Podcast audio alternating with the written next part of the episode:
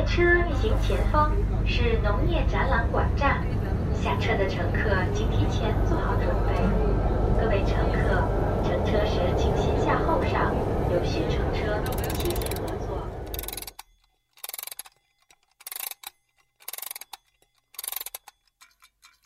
东三环访客。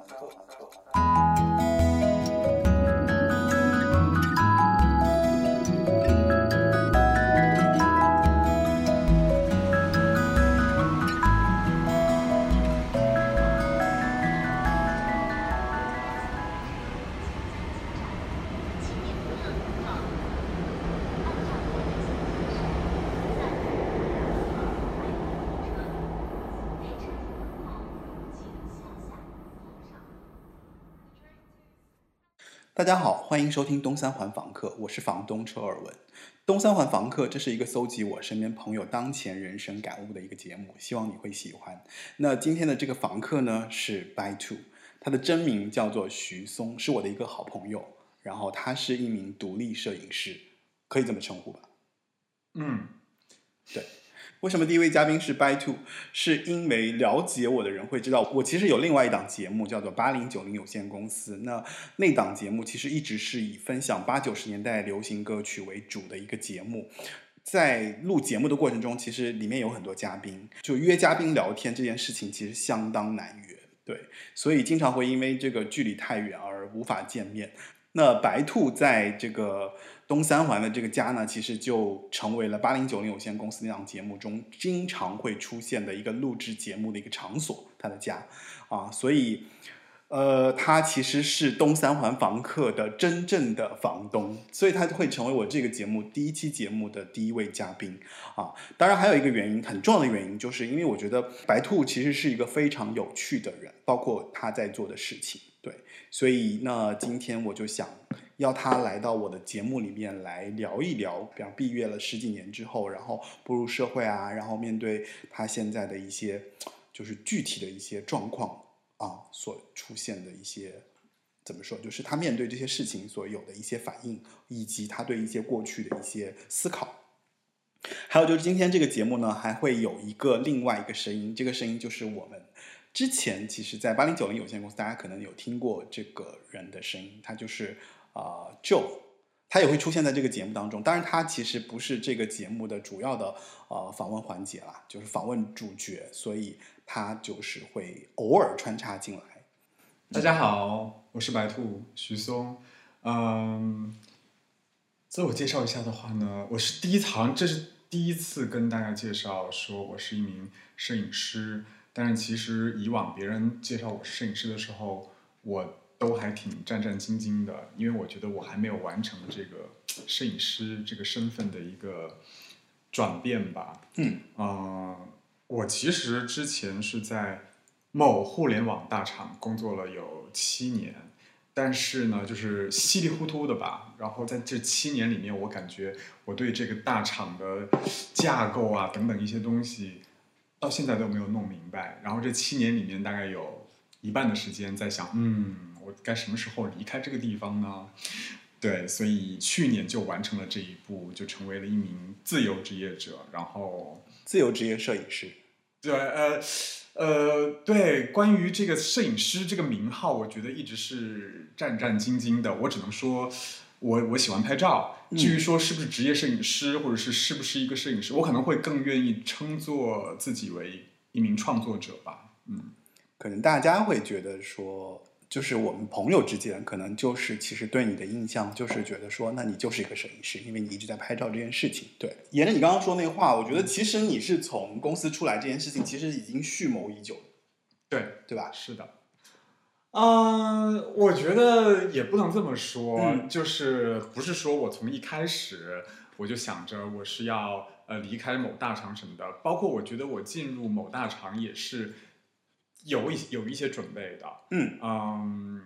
就是可能最开始是在某杂志，然后当一个没有什么钱的准备，对摄摄影记者，然后后来因为没钱，然后我就进入互联网，开始成为一名图片编辑，对，然后呃，最终呢，我是因为什么原因进入那个大厂的呢？是因为我当时听说，哦，在某一年的时候，这个大厂派了一队人马去美国报道，然后我想说，嗯，我要进入这个大厂，以后也要去。那应该是零七零八年吧，差不多零九年，对对对，好像是零九年。然后后来我就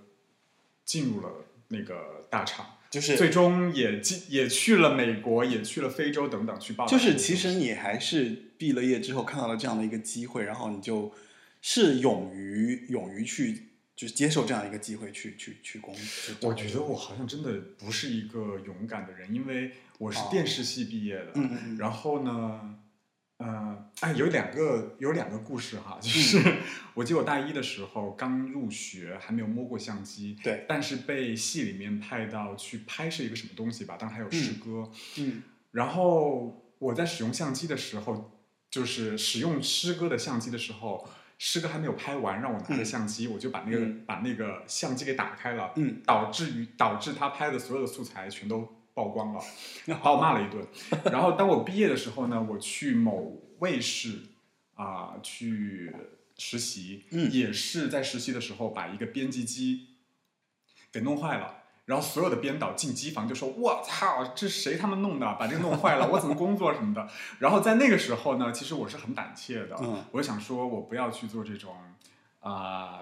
就是要编片子的活儿，嗯。然后后来我就才成为了一名呃。摄影记者，我觉得这个就是自较自己比较可控。然后因为在那个地方，就是我当摄影记者的时候，我又觉得好像没有钱，自己好像也不像其他的摄影师那么会就是厉害吧。嗯。然后后来才成为一名互联网的图片编辑。嗯。所以我觉得倒不是勇于，而是说我一直在。逃避，或者是寻找一个更安全的方式吧。哇塞，真的假的？因为很多其实做摄影的人，他可能一开始就会一直在，嗯，就玩相机，从小可能就玩到大，然后再去做这样一件事情。但其实你是先去考了这个专业，然后你才开始认真意识到说，哎，我对这个，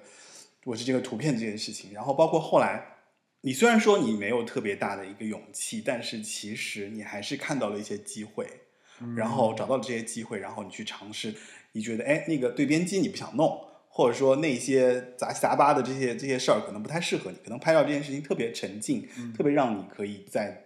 就是很认真的自己做事情。我觉得可能是这样的一个出发点。就是我觉得喜欢上摄影的人，他可能会有各种各样的方式。嗯，但是对于我来说，我真的不是一个跟摄影相遇，真的不是一个多美好或者是多电光火石的一个这样的阶段。我觉得我可能就是因为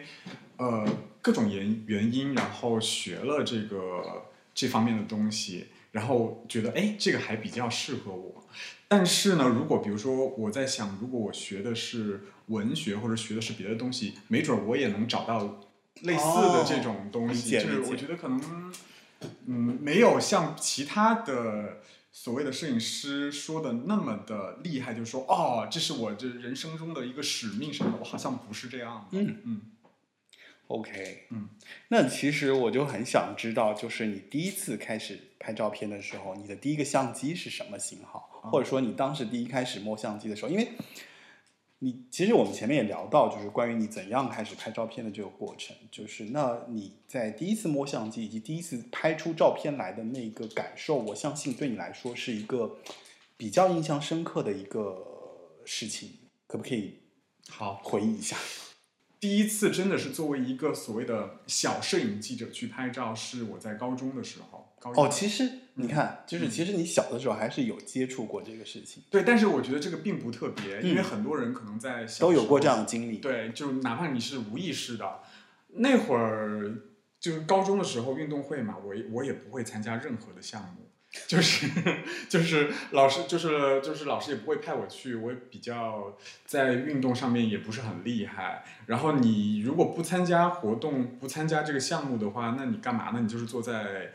这个运动场的旁边，然后你要给广播站写稿子，什么加油的稿子。当时我好像也不太愿意吧。然后我爸正好有个相机，然后当时老师就说啊，你们谁家有相机的话，可以申请当这个小摄影记者。然后我就说，那我去去去当这个摄影记者啊，对，就感觉自己能够在一个学校级的活动上面能够多一点存在感。然后拍完之后，同学们觉得就还挺喜欢的吧。然后，但是那个时候也没有觉得说哦，我以后要从事这个。嗯，这个我觉得会影响到你考专业的这个状态吧。就比方说，你当时考学校，你可能选择专业，完全不会，不会吗？完全不会。就是我考专业又是另外一个故事了。嗯，我考专业是，我成绩还可以，但是没有好到说我可以到北京来上一所比较牛的大学。就是不到说就是在北京你能说出名字的什么北大、人大什么这种我考不上的。嗯我能上的是湖南省的比较好的大学，嗯但是呢，我又不太想在湖南省。嗯，然后那个时候是你自己不太想，还是说你我自己不太想？不太想。然后当时就有不同的学校来那个提前批到学校来招生嘛，然后有北外啊，有传媒大学啊，对吧？嗯然后当时呢，其实是会有点胆怯，然后有的人就报了那个北外，呃，我其实当时也有点想去北外，但是老师可能。觉得不想要这些提前批的学校把高考的积分弄乱了，就就吓我们，就说你们不要乱报啊什么的，嗯我就没有报那个北外。我回去之后把这个事儿跟我爸说了之后，我爸嗯就很生气，他说这种事情你怎么不早点告诉我们？我一我我肯定会支持你去报的。结果那个北外机会我错过之后呢，传媒大学来招。然后我爸就说：“你一定要去报这个。”在当时吧，我爸就跟我说了很多他的故事，嗯，就是他在七七年恢复高考的时候，嗯，然后还准备想要考北京电影学院什么之类的，嗯就是没有考上，所以他其实一直梦寐以求，就是会很遗憾自己没有进这种专业的艺术院校。嗯然后他就其实我去考的时候，他就非常之嗨，想到北京上北京去上学，和正好和我爸的这个梦想是结合在一起的，然后我就来了。我其实是报了那个电编，然后我爸。就会说，嗯，你的那个文学功底没问题，你完全没有必要去学什么电编。他的那个认知是非常的单一的，他觉得这个你要作为一个导演的话呢，其实就是文学功底加上这个影像的东西就可以了。嗯然后其实我第一志愿是电编，但其实两个我都过了，两个都过了之后呢，我爸就说，哎，你还是应该要让那个摄影的专业来来录取你。嗯这样的话呢，你想想看啊，这个张艺谋呢，他也是摄影系毕业的，对吧？然后你如果这个没有成为他那样的人物呢，你回家开一个照相馆也是不错的嘛。嗯然后呢，就就这样呗，然后就就我的意识也没有那么强，然后就嗯我就成为了电视系摄影专业的一名学生。嗯，就所以所以所以就完全不是就很，我听过太多太多考艺术院校说自己是如何的想要，然后家里面是如何的阻拦，然后自己终于通过自己的这个努力，然后成为了一名学生。我完全不是这样，嗯嗯，我就比较是很被动。其实就比较顺吧，我觉得。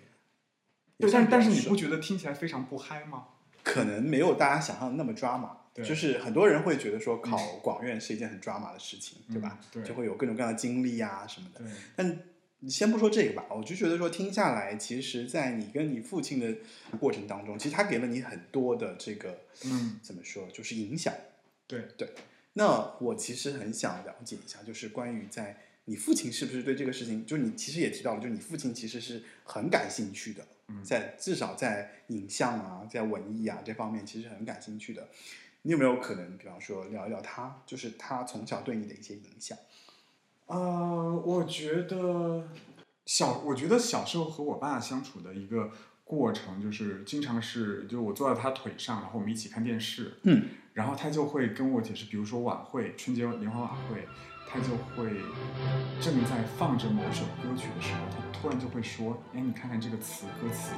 是什么样子的？或者你看，哎，你看看这个舞蹈，它是表现一个什么？比如说裁判桌嘛，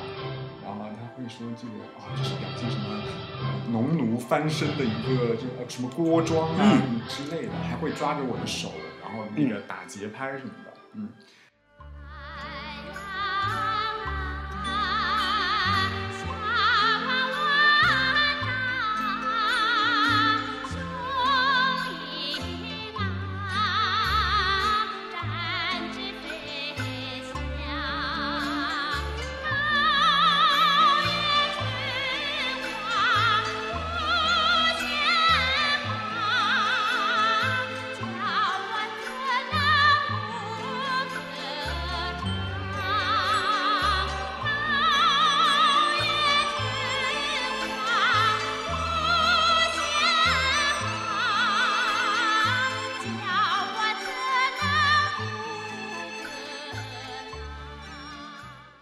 还有一个就是说，嗯，我会发现我的照片，我小时候的照片，嗯。比同龄人甚至是九很多九零后的那个照片要多得多。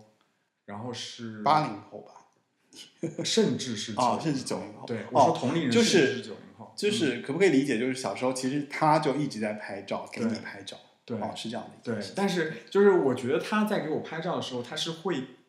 有一些自己的一些画面的，比如嗯。说给我拍一个，给我和我妈拍一个在草地上的照片，嗯。他就会让我那个头靠在我妈的膝盖上，我妈指着远方，然后感觉好像是什么幼儿园阿姨在教小朋友看远方的风景什么之，就他会有这样的一些场景，但是这种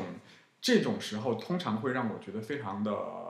烦躁和痛苦，所以是因为这种摆拍的这种状态，对，因为太烦了，就是太摆了，对，然后太摆拍了。对太摆拍了。然后，但是我我现在回顾我以前的那些照片，其实很多时候留下了那种不开心的一些嗯痕迹吧。OK，对对对，那有没有可能，嗯比方说，在他、就是他给你拍照啊这些过程当中，就是有没有你觉得他拍的比较有意思的照片？可不可以讲一讲？我最喜欢他给我拍的那个照片，大概是是是连他都没有印象，而且我也没有印象。大概是在我一二岁的时候，嗯那时候是黑白的照片嘛。但是嗯你知道，就是你现在想想黑白照片，就家里人的黑白照片，全都是大部分都是端坐着，或者是在那个呃照相馆里面那种，对对吧？对但是他给我拍的那一系列照片，大概有七八张吧。嗯哇塞，非常的活泼，然后我在那个哭笑闹，嗯然后扔东西什么之类的，我觉得非常非常自然，和他之后给我拍的所有的照片都特别不一样。然后我为什么会喜喜欢，是因为他能能让我想到当时我和他存在着一种在之后就再也没有的关系，就是他让我自由自在的在镜头面前奔跑的那种感觉，但也可能是因为我太小无法控制。即便他想让我摆，我也无法做到。啊而且我的我的眼睛里面是没有别的，我就你不受他控制。对不受他控制。嗯，就是但是在我稍微有一点自己的意识之后，就基本上都是被他管控摆弄的那种。所以就是嗯，其实你今天给我发了一个题目，里面就是说最想穿越回到什么时候哦，这个是蛮后面的一个问题。对我没关系，可以提前说。但是我就想说，我其实有点想要回到当时那个场景，就不受他控制的那个不是不是不是我想要回到那个、哦不是他控制，而是我想作为一个旁观者进去看一看。当时那个场景是什么样子的。嗯就比如说，就是那样的父子关系和我们之后的父子关系是非常不一样的。我是在一个非常自由的状态，他是一个任我自由的一个状态里面。对，嗯我觉得那是一组我特别喜欢的照片。嗯我曾经有想过，因为比如说你在拍摄的这个，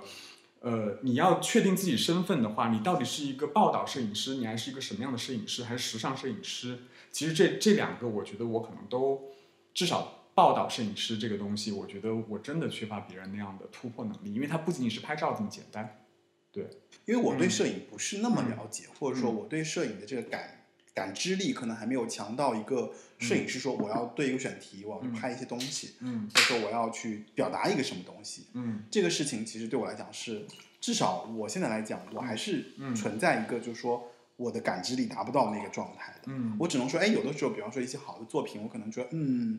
我好像意识到他在讲一些东西，嗯，对是这么是可以这么理解。他不一定会是讲一个故事了。嗯，嗯比如呢？那如果除开讲故事之外，还会有一些什么东西？不，我可以插一句。可以，可以，可以，可以。对，因为刚才嗯松他讲的其实是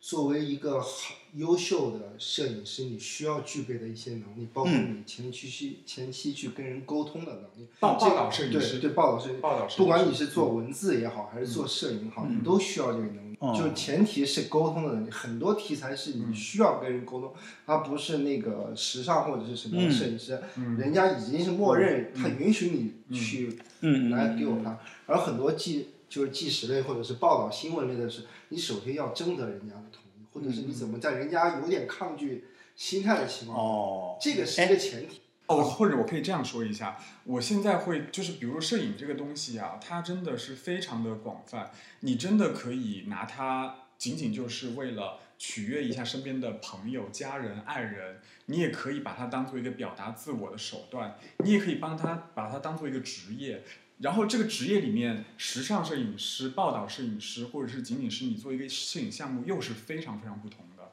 就是就是时尚摄影师和报道摄影师之间又隔了一个太平洋的这种感觉，所以我觉得就是还挺难说的吧。嗯嗯嗯，所以你是嗯，呃，你之前在工作的时候其实是一个报道摄影师。我不是，我工作的时候我是一个图片编辑，哦哦偶尔会在有一些你可能比如说做一个某一个项目，某一个你要做某个 H 五某一个报道的时候，我也会去客串一下，嗯去拍一些东西，嗯也会的，但主要是图片编辑。嗯嗯，OK 想插一个问题，你要不要过来一点？嗯我现在说话能听见吗？嗯啊，我想插个问题，就是你做，因为你嗯你说你去到大厂起步是做的是，包括你很长时间在做图片编辑，对吧？那你做图片编辑这段时间，嗯，因为你每天可能会整理大量的来自摄影师的一些作品，我不知道这个东西对你自己的感触是什么。因为本身其实，我觉得任何做图片编辑的人，他本身他肯定也是一个摄影，至少是一个摄影爱好者吧，对吧？他未必是走到直接走到摄影师那个岗位，但他也是个，我不知道你每天看到这些大量的图片的时候，对你的一个，你心里在想什么？除了工作之外的那一部分，你心里在想什么？哇塞，这是一个好问题耶！但我跟你讲，我给你泼一个冷水啊。通常别人不知道怎么回答的时候，都会说：“哎，这是个好问题。那也不一定啊，你那 那个是那是高晓松说的是吧？那 ”哎，我不记得是高晓松还是高晓松说过啊，高晓松说过。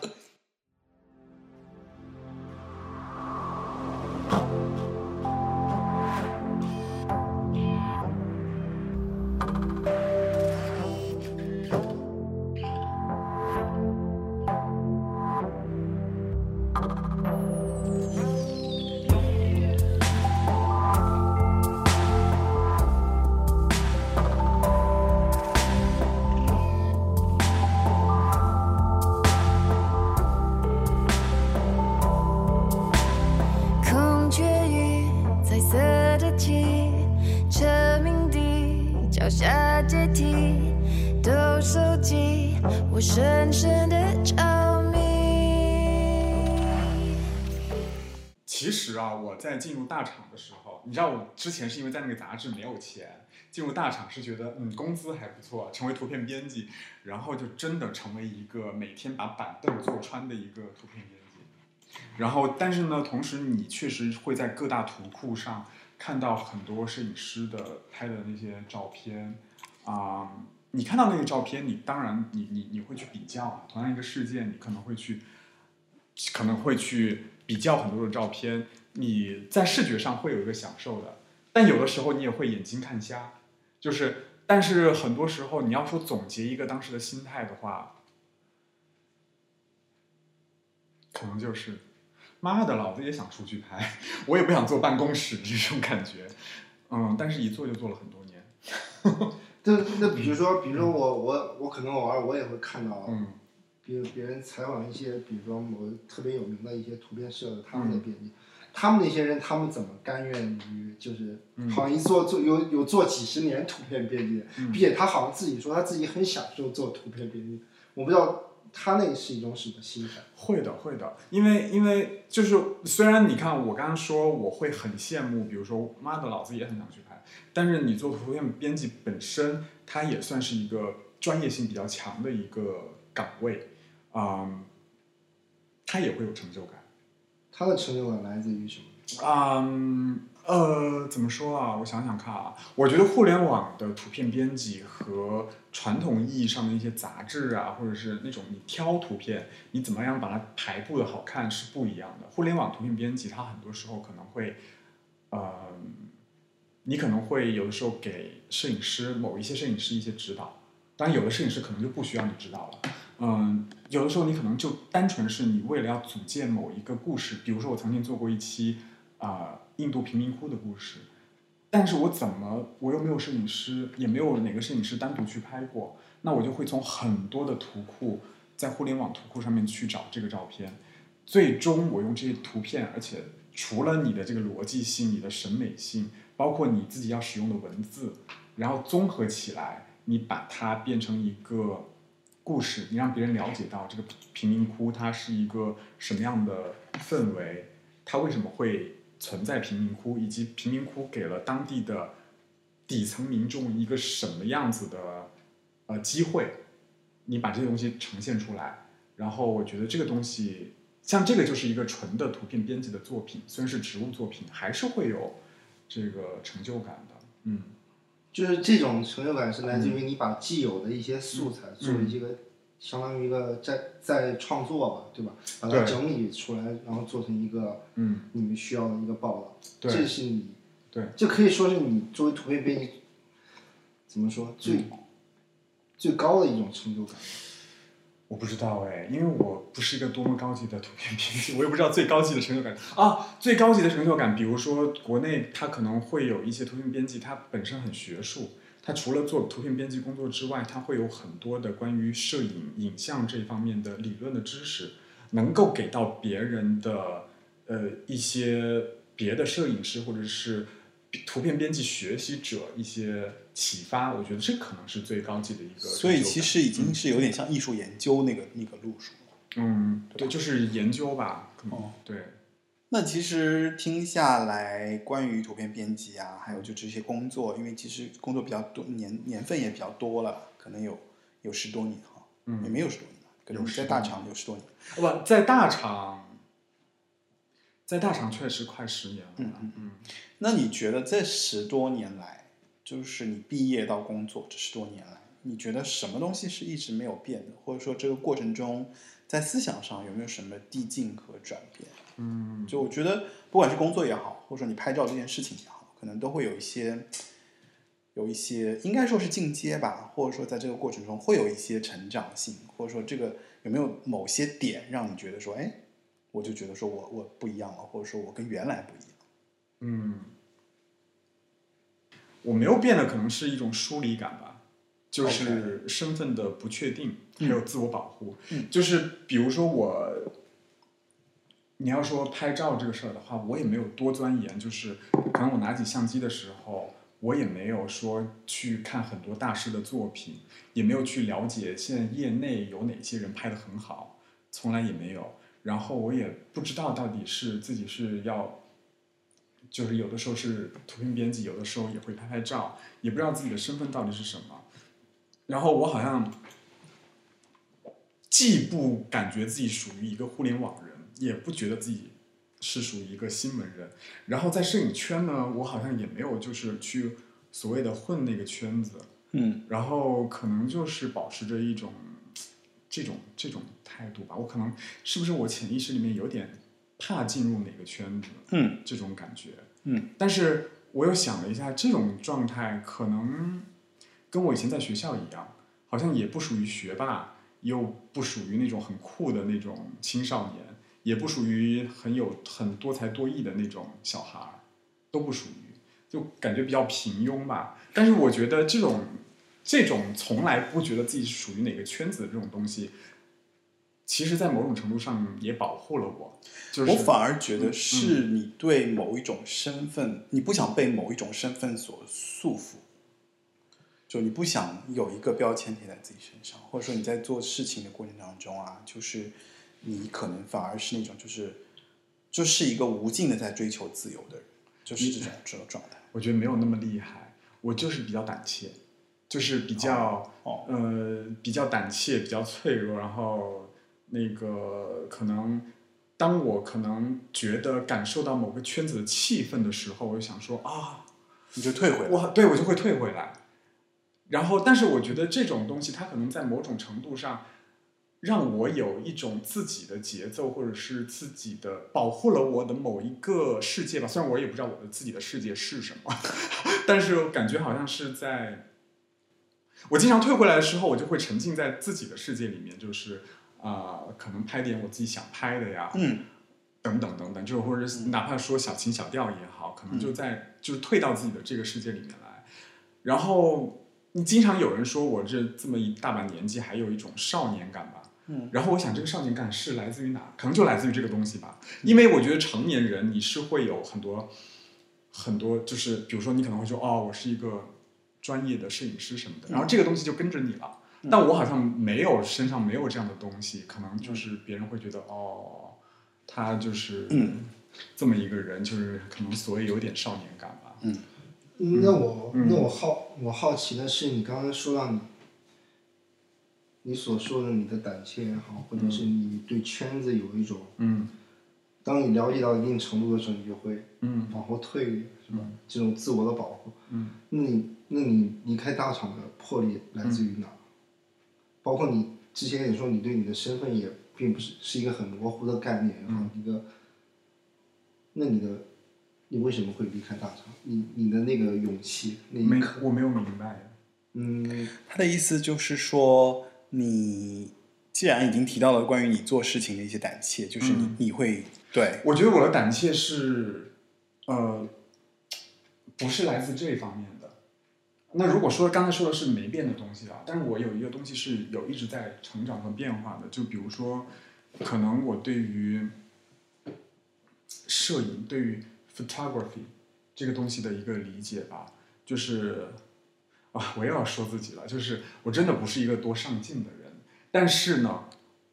可能因为之前的这种保护，导致了我觉得我要有自己的一个世界和自己喜欢的一个东西。这个东西呢，比如说拍照这个东西，嗯我觉得它在某种程度上是保护了我，让我有一个自己的世界。然后在这个小世界里面，我前进的非常非常慢，嗯但是呢，我也是有进步的。比如说在学校的时候，嗯，电视系嘛，电视系的话，你这个老师教的时候就会说啊，什么是中景，什么是近景，什么是特写，什么是大全景等等。那个时候会学这些，包括什么光影啊什么的。那个时候会对于摄影的了解是这个，然后呢，慢慢的你可能会受一些别的东西的影响，哦，瞬间很重要，我开始去捕捉、去抓拍等等，然后呃，再后来我可能会对于 photography 这个影像本身，不管是不是我拍的，但是人类的这个影像，我会觉得这个本质上的东西，我我也会有一些思考，包括拍照这个东西，它对于我来说它有什么意义，这个东西也是在变的。比如说我在上班的时候，我经常就是拍上下班的时候，在地铁上，在走路的过程当中，拍到一些就是行人，而且通常是两米之内。我觉得我就不从来不会拍几米之外的东西，就是两米之内的东西，然后有一个什么好玩的，我就把它拍下来。我觉得这个就是我对于现实生活的一种逃避。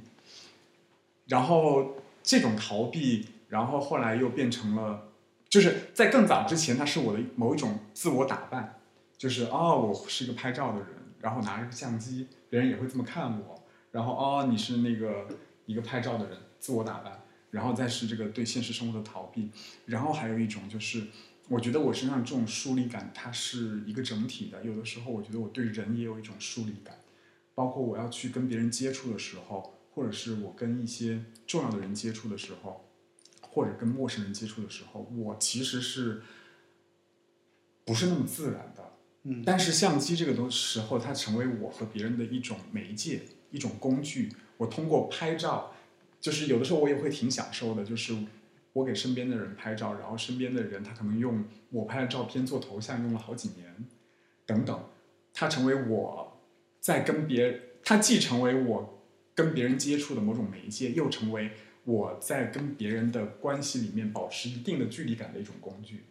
然后之后，它又会变成一个我去慢慢的探索自己的历史，去理解自己的成长过程的一种东西。嗯，所以回到你刚才那个问题，就是因为我在这个拍照或者创作上面，我慢慢的呃摸索，然后有了自己想要的东西，然后我就会发现哦，那我现在想要创造某点东西的话，我在之前的那个大厂的那种工作状态下面，我可能没有办法完成。嗯然后这个我自己慢慢培养的来的东西，它会给我一些信心，说我有自己想要做的事情。然后再加上我从进大厂的那一天开始，我就从来没有想过，OK，我现在是大厂人，我要在几年之内我要做到什么位置，从来没有这么想过，所以我跟大厂是有一定的距离感的。嗯所以我要摆脱它，从那个里面出来，其实是不太费力的，至少在身份上面是一点都不费力。哎呀哦，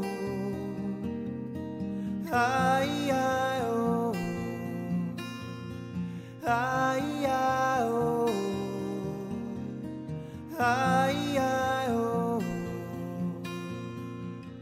光阴匆匆，工作似機器，叫我困倦力疲。將身心的感覺透支了，要去轉換空氣，凡事有驚喜，不需緊皺眉，凡事有轉機，信心不放棄，總要釋放自己。面對未來，一切憂慮是非，別困擾你。當失戀的心再跳跃不起，怕要大概是这样。嗯，我回答清楚了吗？听清楚了。嗯，那拍了这么多年吧，其实你肯定也是有很多的作品啊。就是我想了解，就是首先你你比较喜欢拍什么？因为你前前面已经提到了，比如两米之内，像那个空间范围。但是我想了解，就是你最感兴趣的，就这个影像的东西是什么？其次就是你你拍过的这个作品当中，有没有你觉得特别得意的一些项目跟作品，可以给我们简单介绍一下？嗯哦，大概就是这两个东西。嗯，我觉得到目前为止，我可能感兴趣最多的还是人吧。嗯，就是我觉得可能又跟这个疏离感有关系。嗯就是我对于人来说，我有的时候会，比如走在路上，我会突然一下对，很想进入到某一个陌生人的生活中去看一眼。嗯但是你让我跟他说话，我是万万不敢。对。然后，但是呢，有的时候我又会在某一个陌生人身上看到我自己的某一些东西。哦，对，所以我还是对人最感兴趣，而且我觉得人的变化是最多的。嗯，嗯，这是第一个问题。。对，第二个问题，到现在为止，我好像还没有哪个作品是特别系列或者特别成一个体系和嗯完整的，嗯，所以我没有哪个作品是特别的得意。对。但我觉得我之后是那你自己有有嗯特别喜欢某一个项目或某一个作品？嗯，每个项目当时其实都挺喜欢的。比如 说我拍过，啊、我拍过有两年吧，工作比较闲一点，我就夏天的时候我就会去游泳池。嗯，我自己也喜欢游泳，对，然后我就喜喜欢看那个游泳池里面的 人的状态。嗯然后其实是一个偷拍的一个状态，然后后来又开始那个组很很有趣味啊！我觉我记得我我嗯我还记得那个图片里面有很多那些有刺青的人，因为你你嗯。你的影像，就是你在泳池里面你才可以看到看到这些人，比方穿很少嘛，嗯。才会露出身体上的某一个部分某一块儿，然后你有一个有几个部分好像就一直在拍这些人的刺青，嗯。就在水里的、啊，在在晒太阳的、啊，在那个沙滩上的、啊，就是有好多好多这些镜头，我觉得还对我来讲印象还蛮深刻，蛮有趣味的。对，嗯，就是也比较多人喜欢那一组吧。嗯，就是我曾经参加参加过一个工作坊，嗯然后那个我的导师就说，嗯，我的照片最大的特点就是轻松，哦但其实我是一个很紧张的人。然后，但是我不知道为什么拍拍出照片来就是很轻松，就是嗯我可能觉得就是因为我向向往那种轻松吧，哦就是因为在泳池里面，很多人，你知道，北京也是一个挺紧张的一个城市，但是在那样的一个泳池非常紧，张。在那个泳池里面，因为有水的这个包围，嗯所以大家都脱了衣服。嗯啊，我觉得泳池也是个非常有意思的一个场景，就是你在街上你要穿一条泳裤走，别人肯定会觉得你是个神经病。但是你在泳池那样的一个环境里面，大家都穿着三角裤，嗯，其实说白了，泳泳裤就是那还不是一个泳池，那是一个乐园，就是有对有就是那个那个对什么啊，就那种乐园嘛，对对吧？然后对，然后你在那样的一个场景里面，大家都不会觉得你是有问题的对，而且你在泳池里面撞到碰到，大家都会觉得就那个，因为那个水嘛，水对你的力量是有一个缓冲的。然后在那样的一个社交环境里面，大家也都不会觉得被撞到是一个什么事儿，大家都很放松。我就喜欢那个环境。可是，在泳池里面拍照这件事情，应该听上去有点难度哎，嗯 你，怎么完成就用 iPhone 啊，哦然后 iPhone 买一个，然后那种防水套啊，？OK，然后你就可以拍。然后你知道我多年练就的这种拍照不被人发现的 有很多 tips，然后就就完成了。那我好奇，就是因为你刚刚之前也提到了，其实，嗯嗯，就是你在某一，在摄影的某一个能力里面，你是有点胆怯的，就是比如说跟人沟通也好，或者，但是这个东西好像是被很多摄影师来说，它是一个你必须要具备的一个能力。那你这么多年，你有没有想去克服它，去去让自己去突破？因为很多，包括很多做纪实的摄影师，就是很多人这是第一步，就是你必须得，嗯，胆大一点，对吧？嗯去跟人沟通，你你有没有想去？包括你刚刚说你在那个乐园里面，是因为你可以做偷拍做得很好，嗯所以你可以拍出你想要的东西。那你在你完成一些你想要去完成的一些其他的项目也好，或者你有没有想过去突破一下自己这方面？我现在觉得是要尊重自己，就是顺其自然吧。就是，呃，首先我是放弃了做所谓报道摄影师的。嗯啊，我觉得真的这个跟人的性格是有很大关系的。有的人就是有天赋，我有的同事他真的去拍小姐啊，拍各种，他真的能，就是他能够和你就是坐下来，就是两瓶二二锅头一开，然后就能哗哗聊很多那种。我真的那是彼岸，对我来说肯定做不到。那我现在放弃了说想要做，因为我以前眼界很窄嘛。对于我来说，作为一个新闻图片编辑来说，我能看到的最多的就是报道摄影师。那我其实已经放弃了。那如果我要去跟我，那我要拍照，我以前按照自己的那种方式就是偷拍，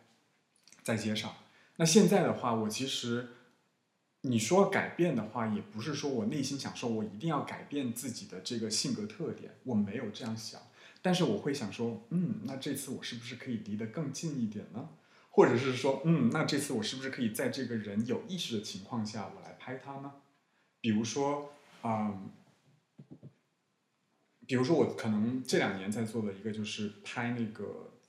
呃，小朋友青春期，他们要进入青春期的话，我要拍他们。那本身我和他们就是认识的，我曾经当过他们的摄影老师，他们对我有一定的信任度在，再加上他们又是小朋友，所以他们会天然的向我多打开一些。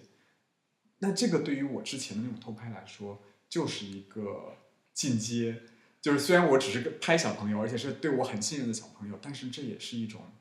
就是跟人的接触吧。另外还有一个话，就是要返回来说的话，我觉得是拍照这个东西，它有在帮助我、辅助我去跟别人沟通和交流。但是你有，嗯因为就是包括你谈到你之前的你你在大厂的那个嗯同事也好，或者徒弟也好，你像，嗯，哎，我想说什么，就是他们有一个明确的目标，他们想达成一个目的的时候，他知道需要他具备哪些能力才能达到那个他想拍摄的那个项目。比如说，你就是比如说沟通也好或者什么，你就有些项目真的必须去沟通，你不沟通你就完成不了，就别人不会无缘无故让你去拍。嗯，那你，那你现在，那你现在，包括你，我不知道你将来会选择项目的时候，那你你是会选择一些，比如说你的能力范围之内的东西吗？还是说你你其实脑海里有一个，比如说一个项目，你会为了达成那个项目，你去改进自己？我觉得后面这种的话，我可能会留到以后吧，因为我觉我是相信人的个性它是可以，嗯，去完善的。然后我现在对于我来说，我要做自己感兴趣的项目的话，我还是会基于自己的习惯，就还是尊重自己吧。然后，相反，我另外还要说一个的，就是有的时候你认为的这个你的个性缺点，它在某些时候它就不是缺点了。那比如说，会会变成风格吗？对，它有可能会是你的风格，或者是你的沟通风格，可能是这样的。比如说，我曾经去就去拍过一个对象，就是那个拍摄对象，他真的就是一个陌生人，但是因为他对于我的这种沟通方式，他接受起来是很 OK 的，那可能反而是一个太呃非常会沟通的人，到他那儿可能就并不一定见得就是对他是很有效的。我觉得可能是这样。那你会不会，嗯嗯，因为我觉得对很多就是可能喜欢这种类型的摄影的人来说，他就是有个他会有很多遗憾，就觉得我不知道你是你的这么长时间你的生涯里面有没有这种时刻，就是你会觉得，哎，其实有个东西，如果我我的性格再 open 一点，我能跟他沟通一下，我可以拍得更好，也许我就能拍成这个东西。我不知道你会不会有这种。因为如果当然你你只是做偷拍，就是做那种对方不知晓的情况下去拍摄的话，那 OK。但是很多时候你可能有时候会觉得，如果我能跟他，我的性格能让我跟他去提前打个招呼或者是什么样沟通一下，也许我可能拍出来的，嗯我觉得很多人会有这种遗憾在。嗯，会的，无时不刻，但也只能接受。就是就是这种东西，你可能需要一点耐心，就是对自己的耐心吧。就是我觉得你，我经常出现呀，经常哪怕是我今天就是出门想啊要不要带相机，然后结果你出门之后就遇到一个你特别想拍的，就后悔死了。但后悔就也就那一天吧，因为这种事儿你，唉，狮子多了不痒。我觉得，我觉得就是这样的，就是就是你会有错过很多东西，就是这样。甚至我会觉得你错过很多东西这个事儿，就是会伴随你很，就是经常会伴随你。但是我确实也会接受自己的这种局限性吧。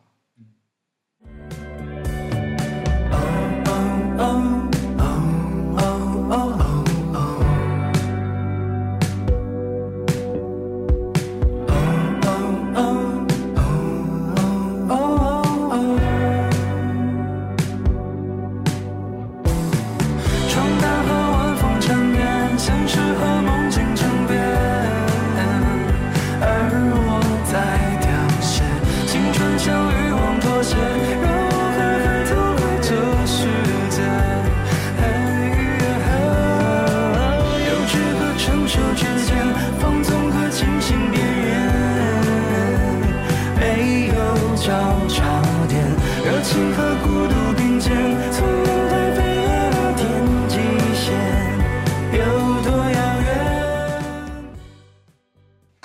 这里的话，我其实很想了解你现在是一个什么样的状态，哦在做什么样的事情，对，嗯有遇到什么问题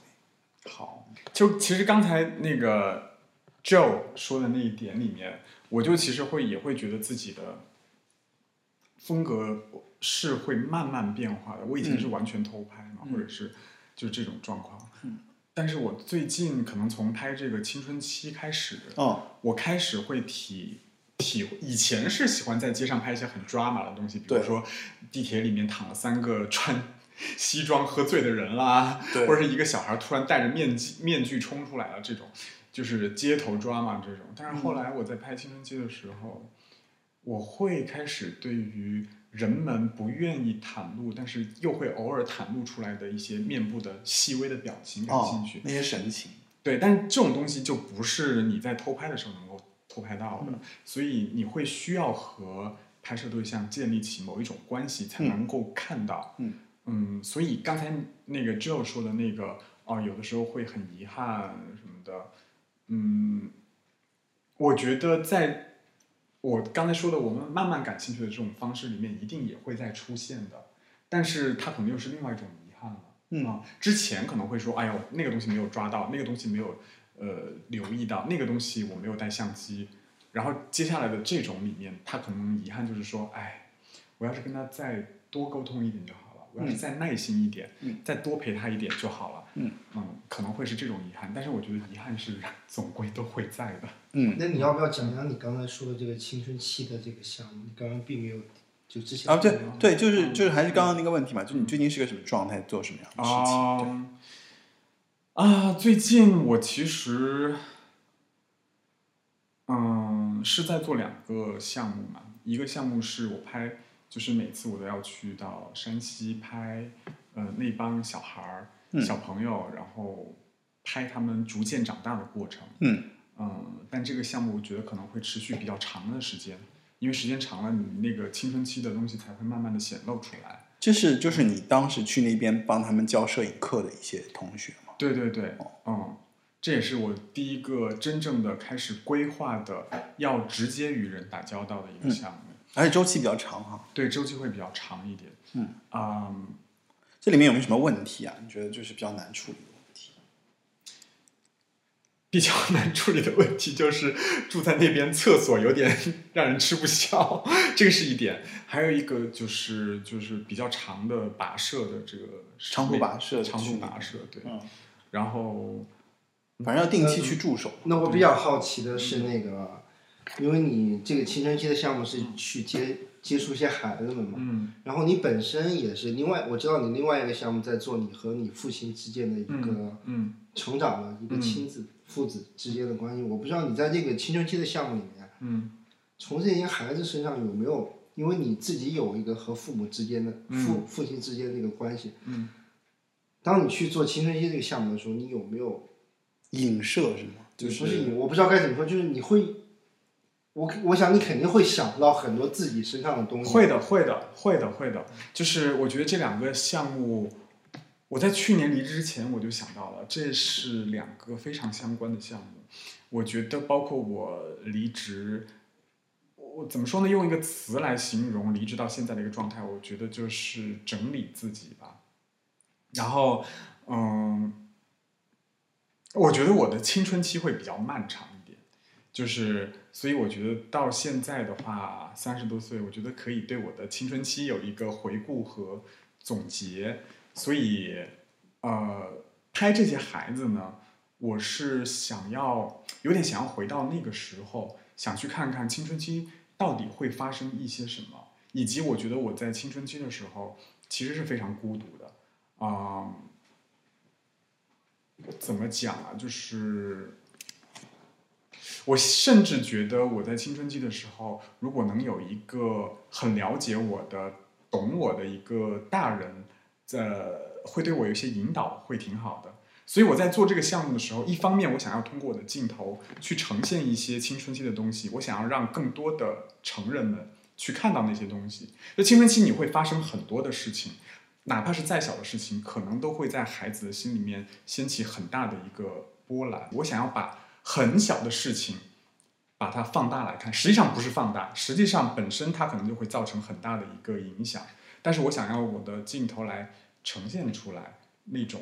东西。我想要就是你要说的升华一点的话，我想让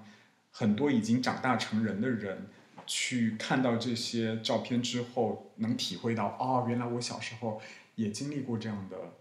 场景，或者经历过这样的情绪，对吧？嗯，我觉得可能有点有点像我的自己的一个自我救赎吧，哦、然后另外一个方面，我觉得有点自大哦，就可能我在跟他们接触的时候，我有点想要给他们一些他们在学校或者在家里面可能没有大人跟他们说过的一些事情，有点想要成为，有点像是我在他们的身上看到那个十几岁的我，然后也许我可以给他们一些别的东西，有点这是我的私心，嗯，然后。哎呀，我刚才没有说到两个项目的联系，对吧？你可以把刚刚那个项目再讲一讲，就是另外一个项目，你可以讲一讲。OK，这个项目是我整理自己的家庭照片，然后啊、我其实是想做一个回顾，然后这个回顾里面包括我的成长经历，还有我和我父亲的关系，以及就是我父亲的他的一个这样的一个人到底是一个什么样的人。嗯，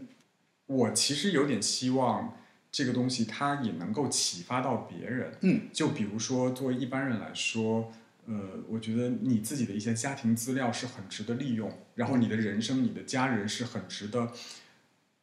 给他呃，你们的故事是很值得拿来整理和保留的。嗯，然后另外一个就是，我希望给那些比如说在家庭关系里面觉得处的不是特别的好，或者是跟呃爸妈呃关系比较紧张的这样的一个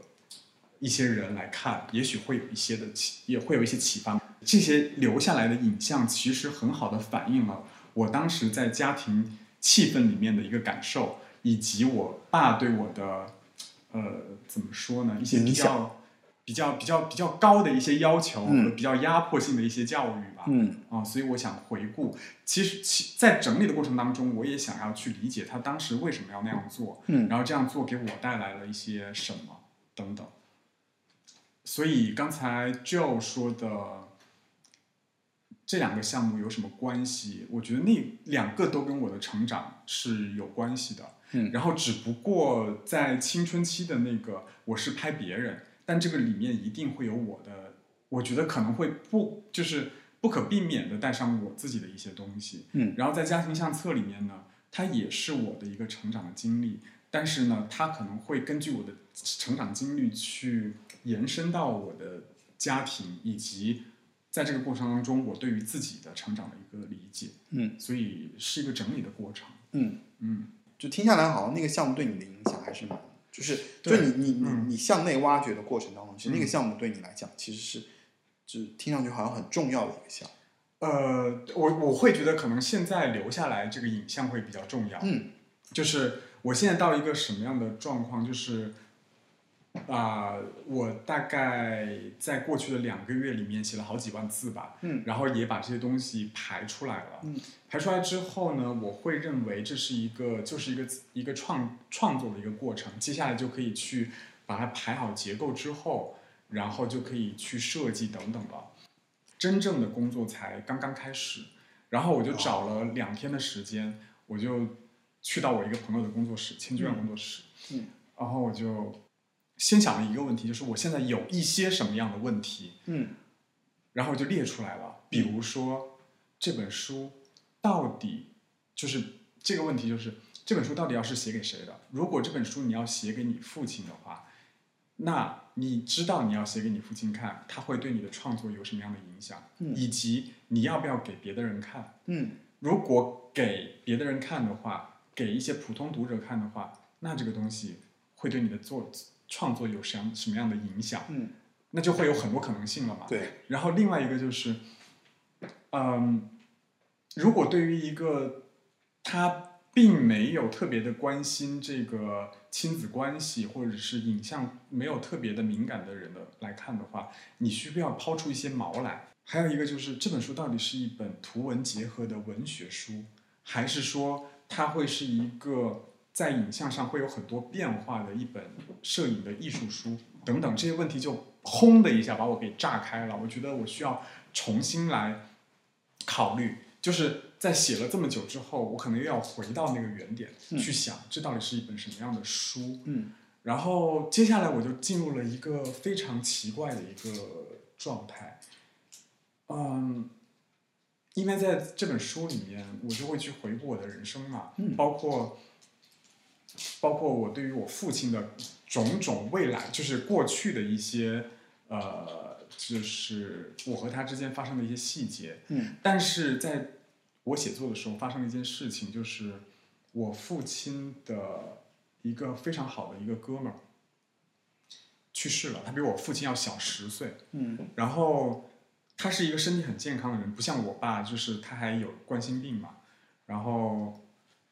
这个人去世对我父亲造成很大的影响，然后我就感觉我爸那样一个强势的，就是一个背板挺得很直的、很有精神、精神气、精气神的一个人，突然就是在我的心目中，好像就在这几个月里面，就变成了一个非常谨慎、非常小心，对于是对于这个命运的多舛，就是人生的各种意外，非常的想不明白的这样的一个老人的感觉。嗯。然后我最近的脑子里面就塞满了以下这些主题，就是比如说衰老、嗯。死亡，嗯。然后包括我会想到人和人的沟通，嗯。但这个人和人的沟通是我最近这一年都在想，但是最近就想的特别的多。嗯。我会想人和人，我我以前一直秉持的这个观念和理念是，人和人之间的误会和偏见其实是常态，但是呢，沟通是存在的，然后理解它也是存在的，虽然它是像一个奇迹一般的存在，但是我最近就会觉得，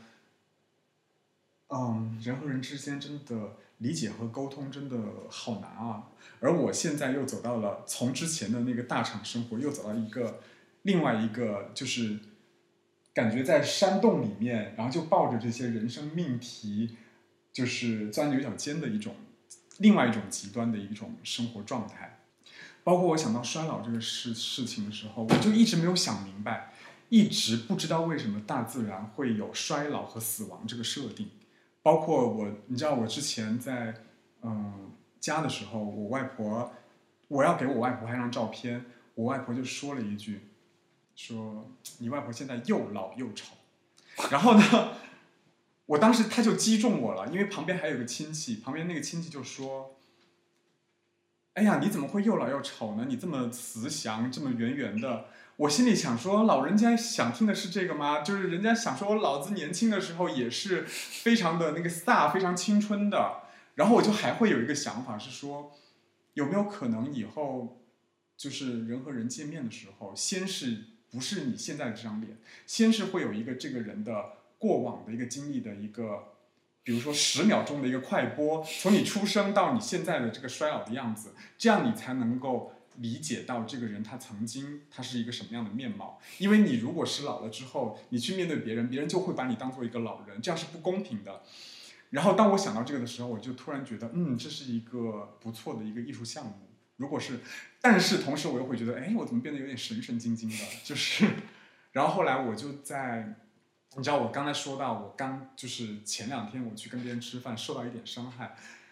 其实我又知道，这个不是别人伤害我，是我就处于一个很容易被，就是很脆弱的一个状态。我就打了一个电话给一个前辈，他跟我关系不错，他也是一个做创作的。他听我说完这么多之后，他就说：“嗯，如果不是我曾经经历过这种。”就是非常类似的状况，我可能会羡慕你。你现在进入了一个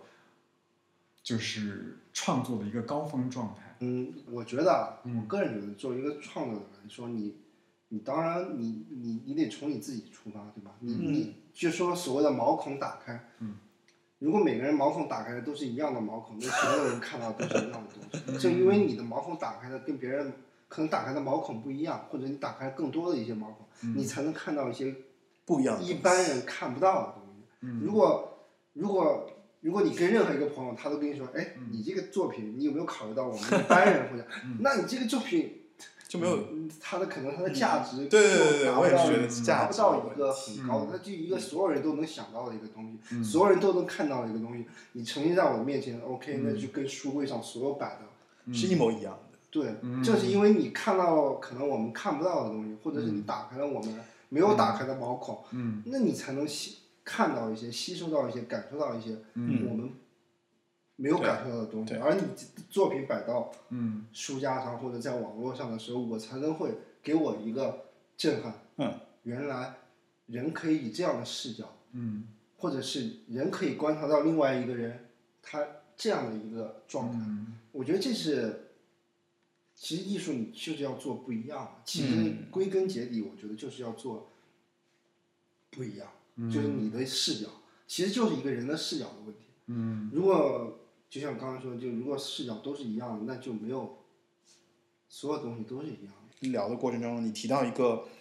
就是人的很难理解，就是我们就是互相之间，就是、呃，就真的很难理解另外一个人。所以我觉得就是刚刚也提到不一样的这个视角，我觉得就是说，其实你所呈现出来的东西，可能是有可能是别人不理解的，嗯但其实恰恰是你自己最独特的一个视角，反而这个视角，我觉得会在某种程度上会让我更期待。嗯哦，我觉得就可能就是就是就是我对并且你刚刚谈到，你可能这段时间你更多可能想了很多衰老啊，嗯甚至是哦死亡，这些东西可能每个人他的生命里都会想，对吧？比如跟我一个月想一次，嗯我可能做个梦，我这一个月做了一个梦关于衰老、关于死亡，但我不是一个常态的东西。嗯但是你可能这段时间集中性的，嗯你去会思考这个东西，你花了一百个小时去思考的这个东西，那绝对比我偶尔闪过我脑脑子里面一瞬间的东西，会来的更深刻也好，或者是来的更丰富也好。啊就你看到的死亡，你看到的衰老，嗯和我那一个月之内就一秒钟的那个衰老肯定是不一样的。嗯你肯定对衰老、对死亡有一个更深的理解，我觉得是这样的。嗯其实这件事情怎么说呢？就是我就撇开摄影哈，嗯我觉得就是说面对死亡、面对衰老这件事情，哦，我可能也是前两年开始的，嗯就是开始对这个事情有感知，就觉得因为你会看到，就是说在你你你，比方说你的老人死去嘛，嗯就可能会直面死亡这件事情。反正我这几年我会稍微好一点，我会觉得说，其实你就是要长期的去面对这件事情，嗯就是要你要慢慢的去跟自己说，那时不时可能就要就要去写一封遗书，嗯因为生命这个东西就是很无常的。对，就是其实我觉得在我们现在这个年纪，甚至我们的从小长大的这个过程当中，其实我们都没有过正式的一个死亡教育，可以这么说，就是其实我们对这个东西都是陌生的啊，甚至你你比方你家里的人可能也不会明确的告诉你说，哎，你会遇到这件事情，所以在整个尤其是我觉得像中国的这个家庭的这个教育体系里面，这一环是缺失的。所以很多人在一旦啊意识到这件事情的时候，我突然觉得说，哎，这个事情好像对我来讲好像很大的一个，但其实不是，它其实是自然生命过程当中一个最自然无奇的一个一件事情。所以我们只是要去面对它，只是要不断的去意识到这件事情就是会自然发生，所以我可能时不时的都要去面对它。我要想想看，我如果遇到这件事情，我会怎么样？那如果有一天发生了，我会怎么样？所以我觉得，我反倒这件事情，我觉得就是说，如果你想思考了，你就思考就好了。哦，我我的态度是这样子。并且我记得，对我现在是思考这个出不来。没事没事没事，并且我记得。我上次来你们家的时候，我当时就问你为什么想做这个，嗯和你你你你说的很简单，你就说我就是想做成一个这这样的一个东西。其实他前面已经讲了嘛，就是回顾啊，其实这些。这就是你的初衷，哦，对，对吧？我觉得这个初衷呢，你是会时常拿出来去想。OK 嗯但是我觉得我现在刚跟你们聊了这么多之后，我说了我那些困惑，嗯关于衰老什么的，我现在会觉得就是，嗯，我不担心没有人会怀揣着跟我一样的想法去看这本书，然后送给我爸肯定也是一个，但是我可能这个初衷还是会要变，就是。我可能会真的会把我的那些衰老啊、死亡，就是的看法还有人的理解什么的，有可能会放到他的这个作对品当有可能会放到这个中中间来。所以其实，嗯，最近这个项目的这个变化也会带动我未来的人生的一个就是嗯，的一个哎，说到这一点，我觉得，嗯那你你对未来有没有什么一个大的一个目标，或者说有没有什么愿景？我。嗯，我现在能说到的我的愿景就是，我原本是打算，比如说离职之后，就是有一个 gap year 嘛，嗯嗯嗯不是旅行，是创作的 gap year。，OK，但是这个项目呢，就是我对这个项目本身，我有一个重新的一个思考，嗯我就会觉得这个项目可能还需要更多一点的时间，嗯。包括我会想到这个人的这个理解嘛，嗯我也会想到我可以做一些关于大家之间沟通的这样的一个项目，嗯我就会对未来有一点点新的想法，就是我可能还是会要想要更多的以创作为主，嗯，然后至于说我自己怎么样的，嗯，维生，嗯，我觉得可能我会要想别的办法。OK 但是我可能我的我想到的愿景不是多大的愿景，但是我的愿景可能就是我能接活或者兼职养活自己，嗯。同时我会努力的去创作，然后表达出，嗯。用我的人生经验卷进去，然后表达出一些想要表达的东西。，OK，然后我希望这个能成功。嗯，对，那好，其实今天我们聊了很多了，就关于这个，就关于你自己对你自己作为一个摄影师啊，你以前的经历，你的一些想法，还有就是你在做的事情。等等。好吧，那今天其实我们东三环访客这期节目，其实第一期节目就到此为止了。非常感谢松的到来，非常感谢他能够来到我们这个节目，跟大家分享一些自己的一些啊、人生经验也好，或者说他一些没完成的一些作品啊，我们也期待他未来能够给我们带来一些非常好的摄影作品。然后，那这一期节目其实就是我们在东三环他的家录的一期关于东三环访客的节目。那这期节目未来也会上架 Podcast、网易云音乐以及喜马拉雅啊四十三个平台，还有就是各种在泛应用平台上都可以搜到这个节目。啊、希望你继续收听。那这个节目其实就是车尔文和他的朋友们带来的关于东三环访客啊，采访他的每一个朋友，他们的一些人生经验以及人生感悟，在这个阶段，欢迎下期继续收听东三环访客，再见。拜拜。还有一个嘉宾拜拜。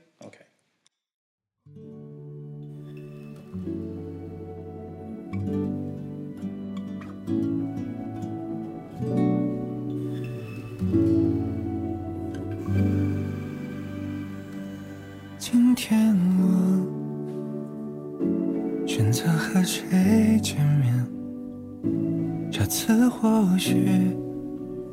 已经匆匆数年，不曾相见什么会改变。若回到第一次初见。你会说什么？我又会说什么？也可能